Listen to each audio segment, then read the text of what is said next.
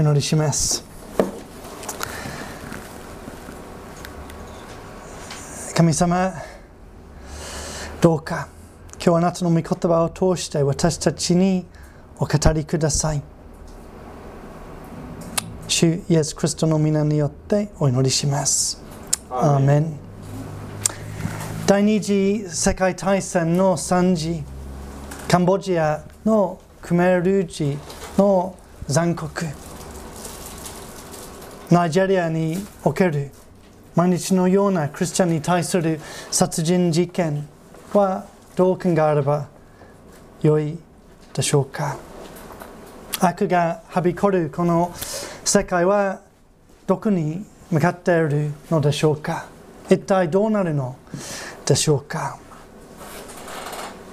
ダニエル7章で人間の悪の本質が暴露されてまた天皇、まあ、それに対して天皇御座に座っておられる。永遠の神様の栄光が現れて表されています。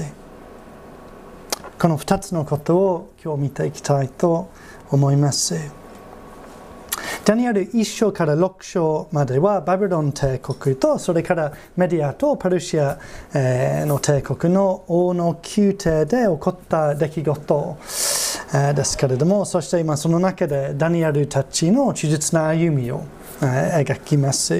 7章からはその、まあ、宮廷生活の中でダニエルに与えられて与えられた幻が書かられています。7章はあの、まあ、時間的にはダニエル4章と5章の間に与えられた、えー、幻です。早速見ていきましょう、まあ、一節から分かるようにこれは神様からの夢幻。なのでその通りになる、え、ものですね。そして2、3節で非常に恐ろしい光景が描かれています。ダニエルは言った。私が夜幻を見ていると、なんと天の四方の風が大海をかき立てていた。すると4頭の大きな獣が海から上がってきた。その4頭はそれぞれ異なっていた。イメージはですね、4つの大津波が4つの方向から、えー、突進してきて衝突することですね。そしてその激しく湧き返っている海の中から4つのゾッとするような獣が上がっていきます。一頭目の獣4節第一のものは獅子のようで、わしの翼をつけていた。見てると、その翼は抜き取られ、地から身を起こされて、人間のように日本の足で立ち、人間の心が与えられた。獅子のように残忍で、わしのように敵を追いかけて掴む獣です。それはネブカダネッツァルのバビロン帝国。しかしなんと翼が抜き取られます。これは4章、ダニエル4章にある、えー、出来事を、えー、指しますね。神様がネブカダネッツァルを謙虚してくださったことそのネブカダネツァルに人間の心が与えられました獣のように人を扱うことをネブカダネツルが悔い改めてやめて人を憐れむようになったということです二頭目の獣五節すると見よ熊に似た別の第二の獣が現れた。その獣は横向きに寝ていて、その口の牙の間には3本の肋骨があった。するとそれに起き上がって多くの肉を食らえとの声がかかった。熊のように開くことなく次から次へと国と民族を、えー、食い尽くすメディアとパレシア帝国6章から登場するその帝国3頭目6節その後見てるとなんと氷のような別の獣が現れたその背には4つの鳥の翼があり、その獣に4つの頭があった。そしてそれに主権が与えられた。氷のように迅速で、狡猾で、鳥のように速く動き、急速に諸国を征服するギリシャ帝国。ダニエルが死んだ200年後、えー、パルシパルシアにを征服したギリシャ帝国。で4つ、4頭目の獣、7節。その後また夜の幻を見ていると、なんと第4の獣が現れた。それは恐ろしくて、不気味で非常に強かった。大きな鉄の牙を持っていて、食らっては噛み砕き、その残りを足で踏みつけていた。これは前に現れたすべての獣と異なり、10本の角を持っていた。私がその角を注意深く見ていると、なんと、その間からもう一本の小さな角が出てきて、その角のために初めの角のうち3本が引き抜かれた。よく見ると、この角には人間の目のような目があり、体験体験総合する口があった。この獣はもう動物のように見えない。非常に不気味な、まあ、正体不明な怪獣です。鉄の牙と力強い足で容赦なく何も残さずに国を人を滅ぼすローマ帝国です。ダニエルが死んだ400年くらい後、ギリシャ帝国を征服します。角は聖書の中で力を象徴します。十はおびただしい様を表す数字です。十本の角はおびただしい力のあることを意味します。8節でその中の、まあ、権力闘争も描かれています。そして王の威張る言葉が描かれています。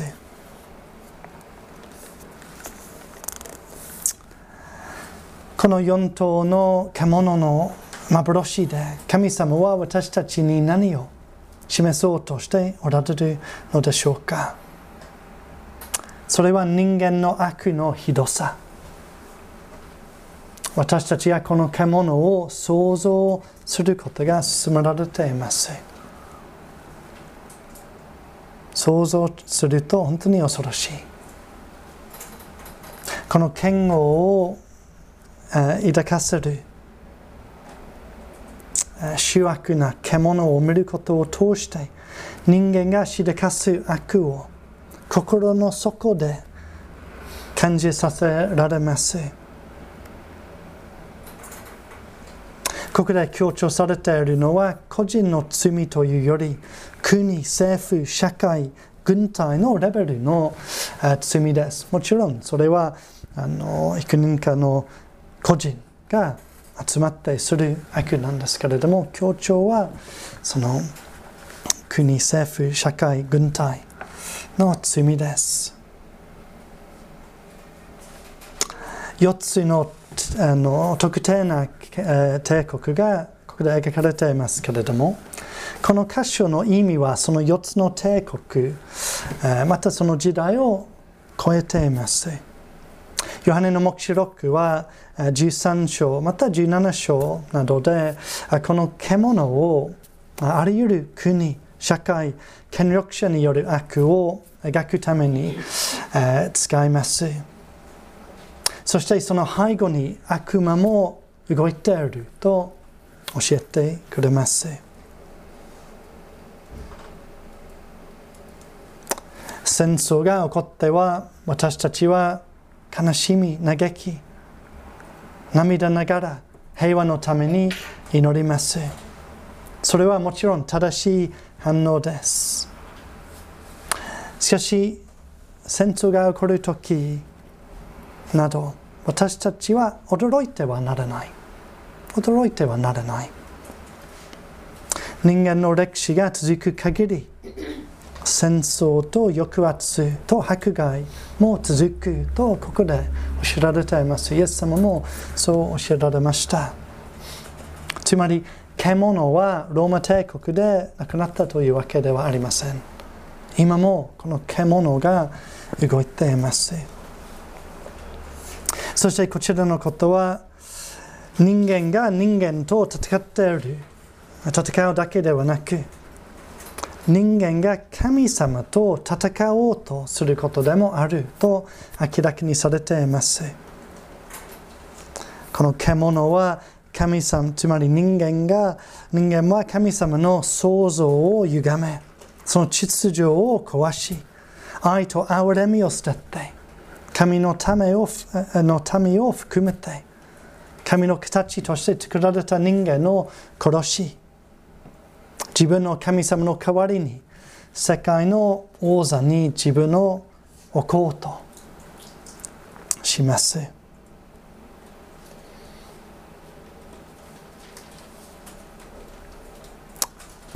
では神様は人間のこのような悪に対して何をなさるのでしょうか9節10節をご覧ください私が見ているとやがていくつかの水が備えられ年を経った方が座に作られた。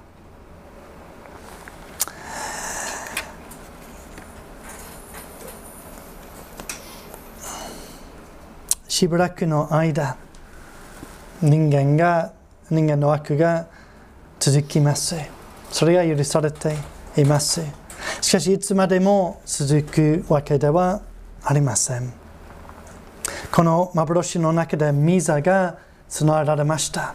この人間の王座のはるかに上のミザが備えられます。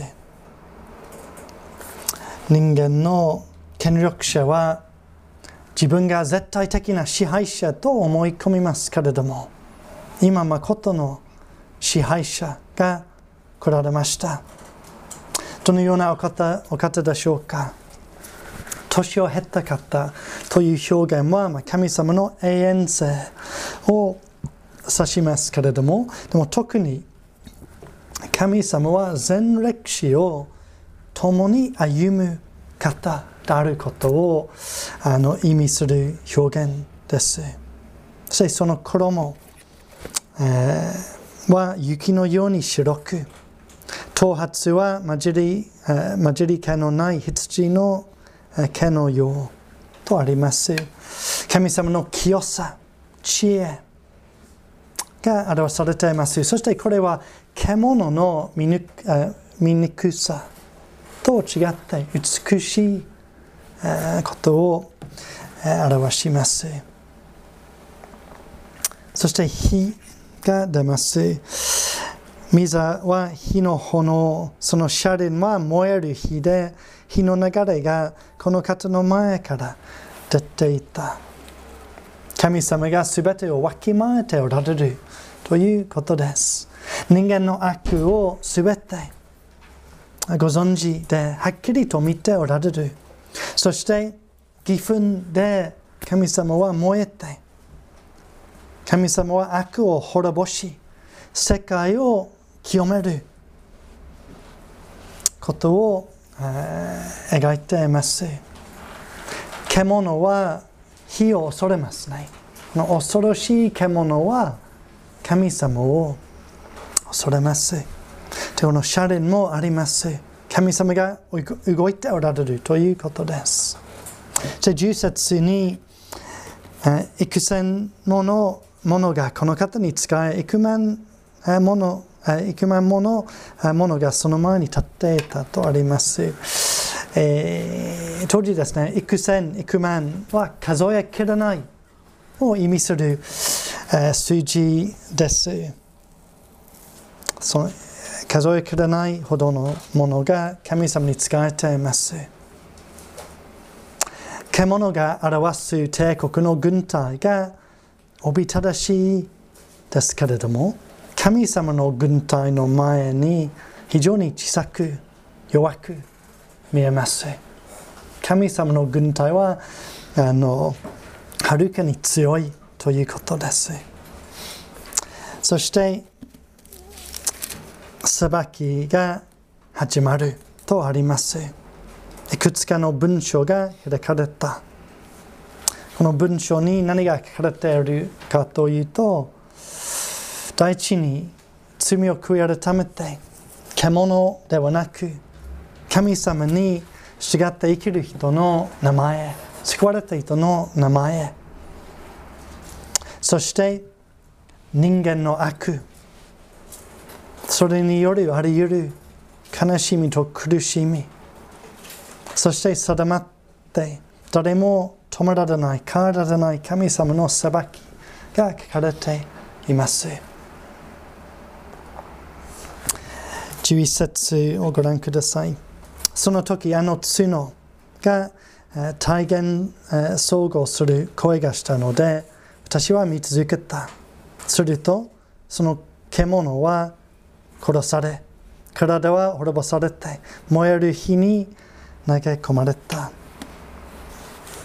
神様に敵対し、人を苦しめる権力者を代表する、えこの、え4頭目の獣の角が自分の力と栄光を誇りますけれども、一瞬で、しかも簡単に神様に滅ぼされます。いつまでも続く戦争、帝国、権力、迫害はありません。神様が裁いたら、それが打ち倒されます。それは歴史の中でもそうですね。今までの歴史もそうだし、この4つの帝国はもう存在していない。これからの歴史もそうです。神様が獣を裁きます。そして最後に、すべてを打ち倒します。で、12節残りの獣は主権を奪われたが、定まった時期と季節までその命は伸ばされました。一つ一つの獣、悪を行う国がどのくらい続くかは神様の御手にあります。神様が定められます。イエス様が再び来られるまで何らかの悪が続きます。一つ一つの国の、まあ、命、寿命が神様に定まって定められています。13節から驚くべき光景が始まります。人の子は、まあ、私たち新約聖書を持っている人には分かりますけれどもあの後で、えー、特別な意味、えー、を帯びたんですけれども、えー、この時ですね人の子は単純なヘブル語の表現で人人人間だけを意味していますねなので最初にこの幻を見たダニエルは人間を想像しますね。この見よ、人の子のような方がま。人の子のようなとあるので、まあ、単なる人間だけではないんですけれども、一応人、普通の人が想像されたでしょう。そしてその方が雲と共に来られた。まあダニエルにはありえないこと。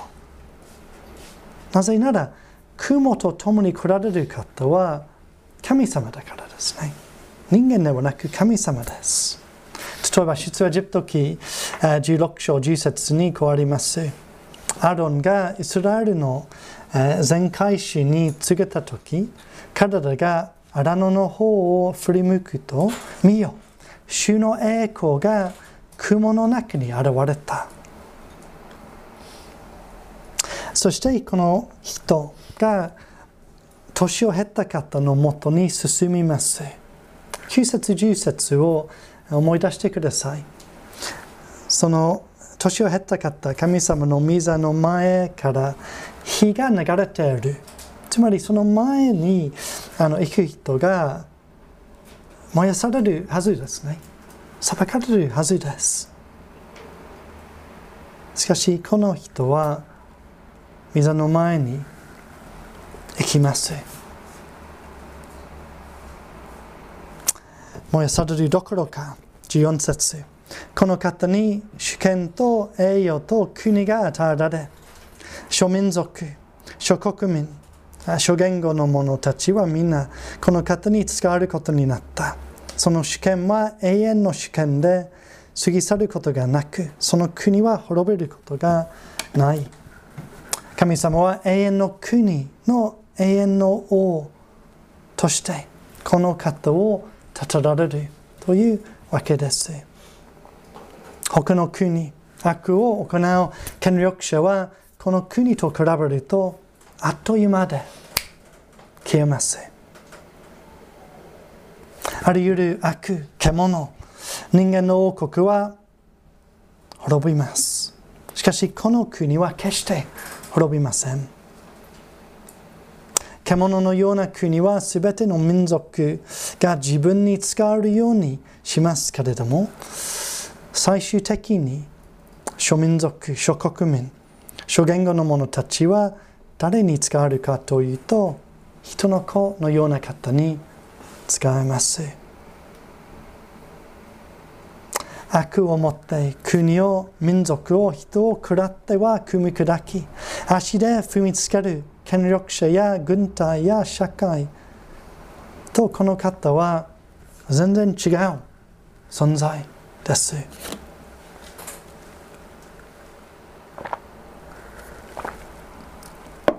詩編、えー、68編にこう書かれています。詩編68の一節からお読みします。神は立ち上がり、その敵は散りゆせる。神を憎む者たちは見前から逃げ去る。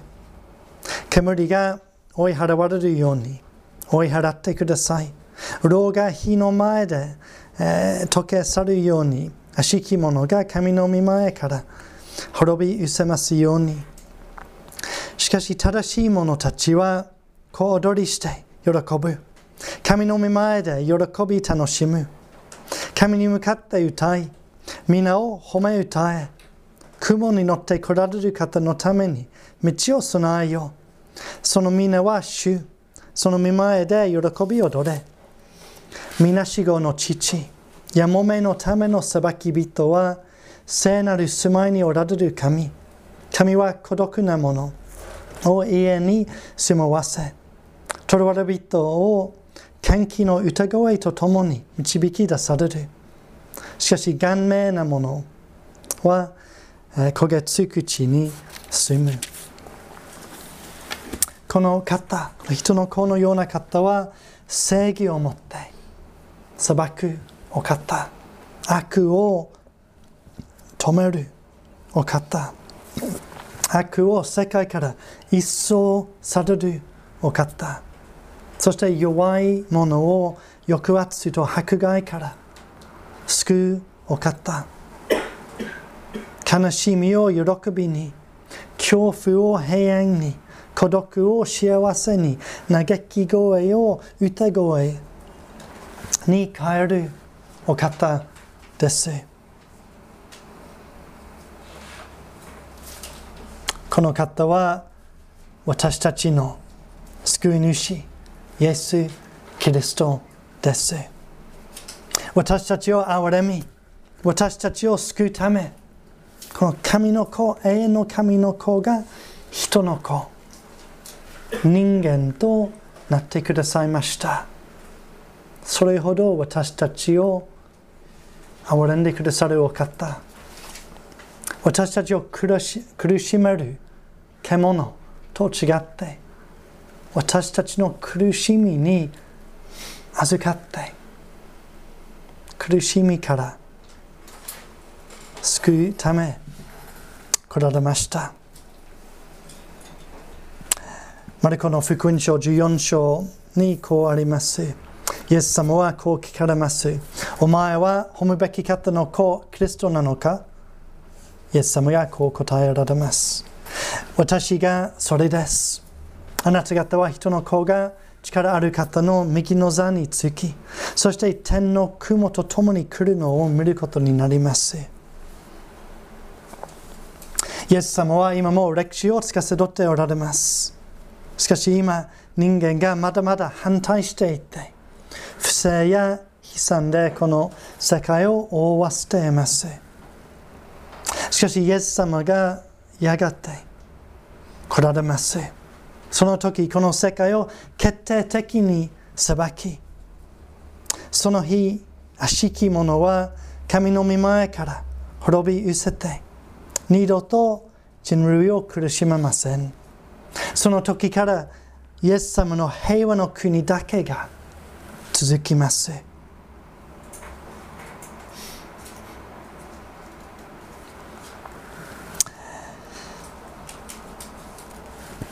感謝しますね。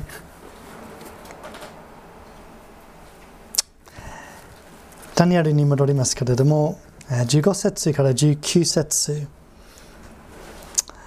で人間の悪と残酷を見て、そして神様イエス様の栄光と裁きを見たダニエルは、その前に怯えます。これはふさわしい反応だと思います。ダニエルがこのこと、人間の悪、神様の栄光、その2つのこと、全然違うことなんですけれども、その2つのことの重み、重さを深く実感したことを意味しています。私たちはどうでしょうか？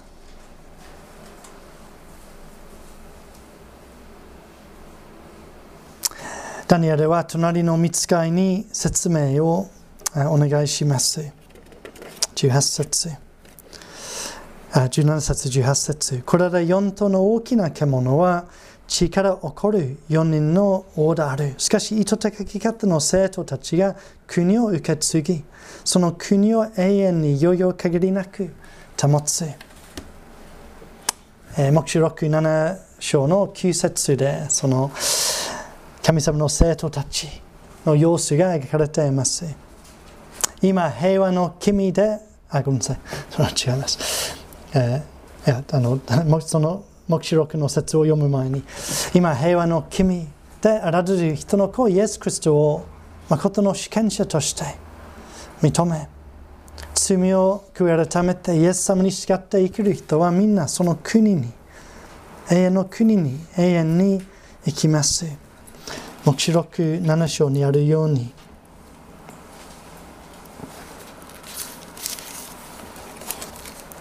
その後私は見た。すると見よ。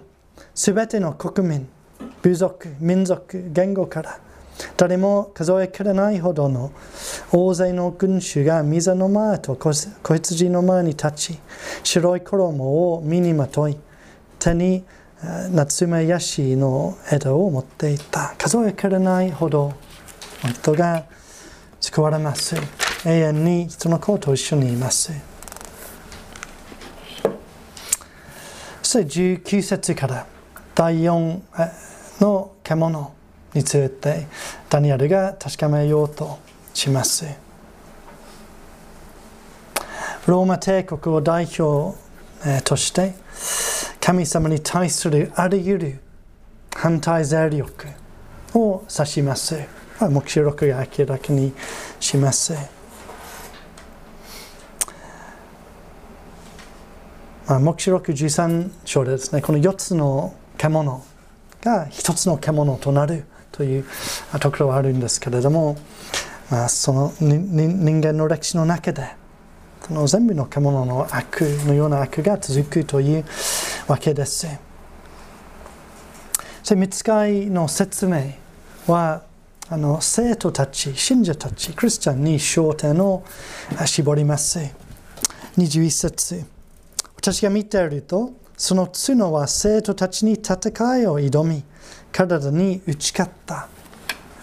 これは第一にローマ帝国によるクリスチャンに対する激しい迫害。そのローマ帝国の下でたくさんのクリスチャンが財産を取られ拷問され殺されました。しかしそれだけではなくこれが今も続いているということが教えられています。北朝鮮で今7万人くらいのクリスチャンが牢で苦しんでいる。中国で教会堂がどんどんと破壊されています。先月今後民主共和国の一つの町だけで子供を含めて40人以上のクリスチャンがイスラム教の過激派によって殺されました。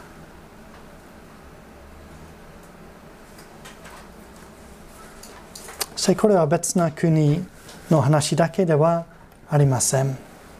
17世紀の始まりから19世紀の終わりまで約、まあ、20 250年間この日本でクリスト教は禁じられていました。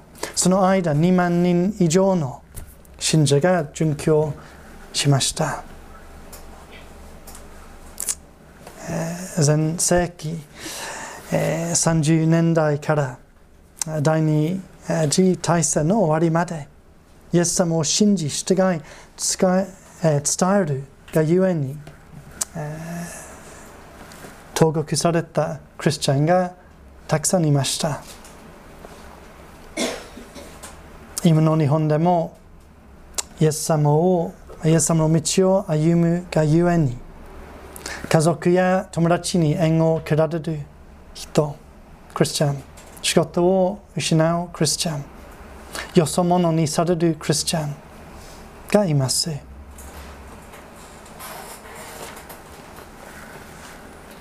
ある意味で獣が私たちに打ち勝ちます。しかし最終的にイエス様と生徒たち殉教者を含めては勝利します。23節から27節でもうちょっと詳しく書かれています。25節。25節にですね国や政府や社会や個人が神様と生徒たちに、えー、敵対するいろんな方法が書かれています。ということはですね、あらゆる国、人間の社会に獣のようなところがあります。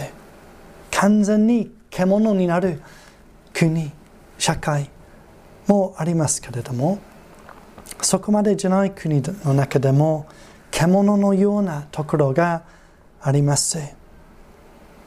25節でその方法が書かれています。一つ目として、意図高き方に逆らう言葉を吐く。神様を冒涜する。あらゆる社会に多かれ少なかれ、このような声があります。誠の神様を否定し、もしくはからかい私たちが信じないように誓わないように促す声二つ目として意図高き方の生徒たちを悩ますとあります。迫害、敵対、阻害、差別、あざけることなどでですね。三つ目時と法則を変えようとする。この表現ですね、時と法則は、あの、まあ、元の言語で、信者の礼拝と神様の教えを意味しますね。それらを変えようとするというわけです。つまり、信者が神様を礼拝するため集まることを妨げ、神様の教えに反することを主張することです。私たちの周りの社会に、えー、例えばですね、えー、あすみません私たちの周りの社会に特にその後者が見られると思います。例えば神様について、信仰について、道徳について、生き方について、人生人生の目的について、お金と時間の使い方について、伝道について、人間について、死について、愛について、子育てについて、生活において、何を優先すべきかについて、聖書の教えに反する声が多いのです。私たちはつまり神様にまた私たち信者に戦いを挑む世界に住んでいます。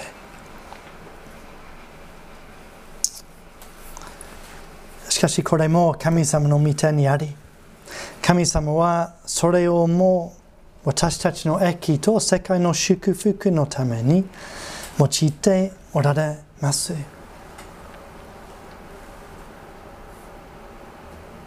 そしてこれは25節にあるようにひと時と二時と半時だけの間、まあ、どういう意味どういう意味なんでしょうか聖書において7という数字は完全と完成の意味がある数字です。1足す2足す半それは7の半分を意味していますね。つまり、そのクリスチャンに対する敵対迫害は不完全、未完成であるということを意味しています。つまり、永遠と比べると、迫害は一時的で短い。そしてその迫害は結局のところ、無力です。イエス様とその民に対して成功できません。誠の意味で打ち勝つことができません。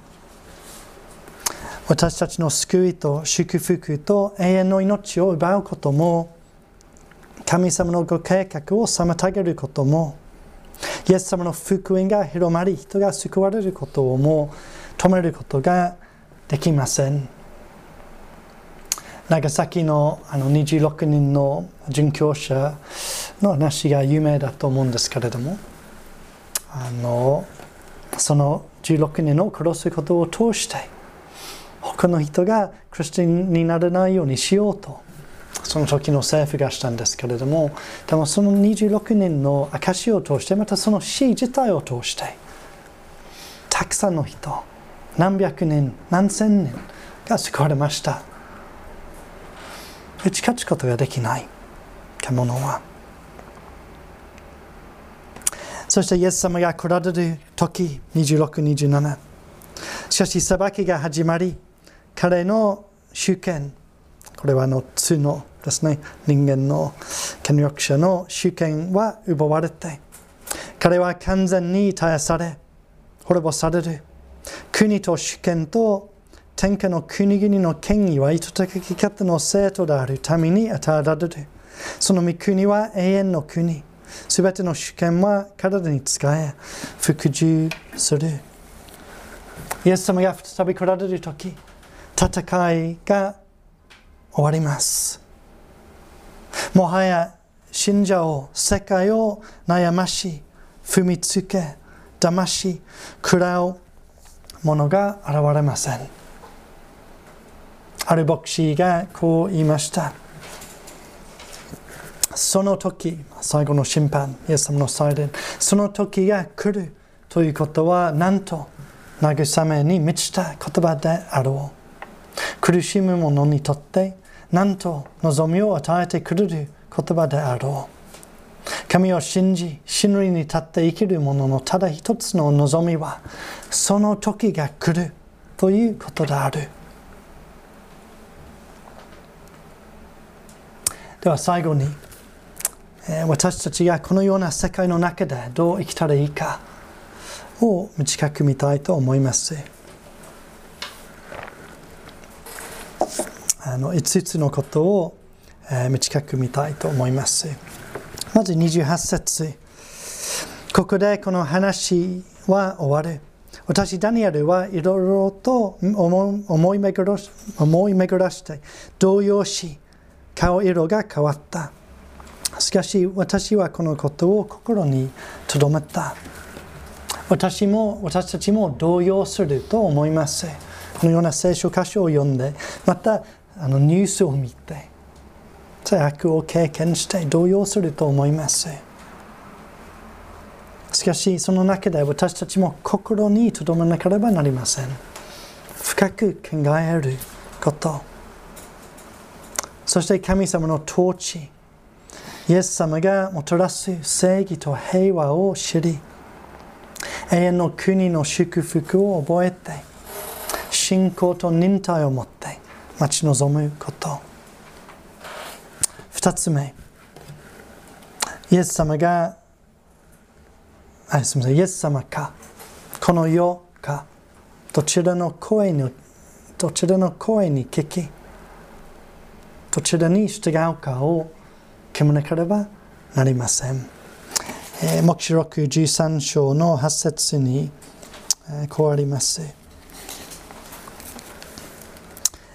地に住む者たちで世界のもといが座られた時からほふられた子羊イエス様の命の書にその名が書き記されていない者は皆この獣を拝むようになるつまりあの他の道はないイエス様か獣かどっちに使われるかこの世に従うことは一時的に楽かもしれませんが滅びに至ります。イエス様に従うことは一時的な迫害を招くかもしれませんが永遠の祝福に至ります。3つ目。迫害下にあるクリスチャンや悪のもとで苦しんでいるあらゆる人のために祈ることです。4つ目。イエス様が十字架に向かってそうされたように。またダニエルがそうしたように。私たちは神様を信頼して復活の希望を持って迫害と敵対を覚悟して神様に従い人に献身的な愛を示す。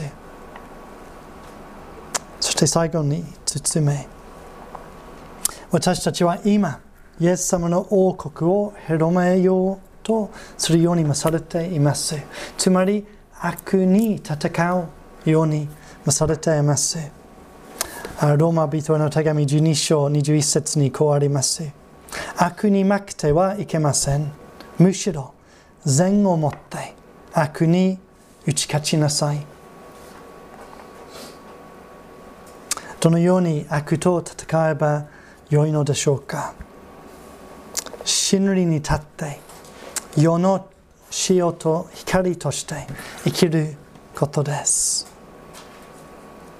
ダニエル7章は私たちがこの世界を受け継ぐと、えー、教えます。イエス様はそれについて、柔和なものは幸いです。その人たちは血を受け継ぐからです。悪と戦うのに私たちは柔和、つまり謙遜と思いやりを持って歩まなければなりません。そして私たちは自分の敵を愛し、自分を迫害する者のために祈ります。詩編68編のように、暗い世界の中でも神様を喜びとし、歌って踊る。弱い者をかばって助ける。孤独な者に寄り添い、飢えている者に食べ物を分け与え分け与える。喜ぶ者と一緒に喜び、泣く者と一緒に泣く。あり得る場で愛を持って真理を語る。そして何より神様のことを世界に述べ伝えます。述べ伝えること。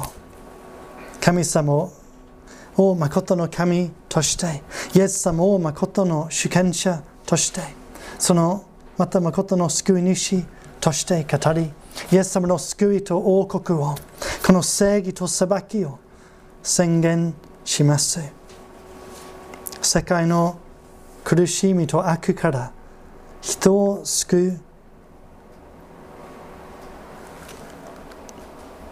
また救い。また確かな希望を与えられるのはイエス様のみなんです。そのように私たちは悪と戦います。最後に黙示録12章の11節を読んで終わりたいと思います。兄弟たちは信者の皆ですね。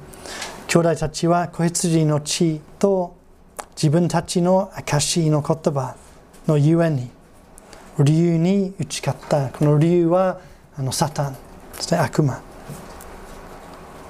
兄弟たちは子羊の血と自分たちの証の言葉のゆえに理由に打ち勝った。体は死に至るまでも自分の命を惜しまなかった。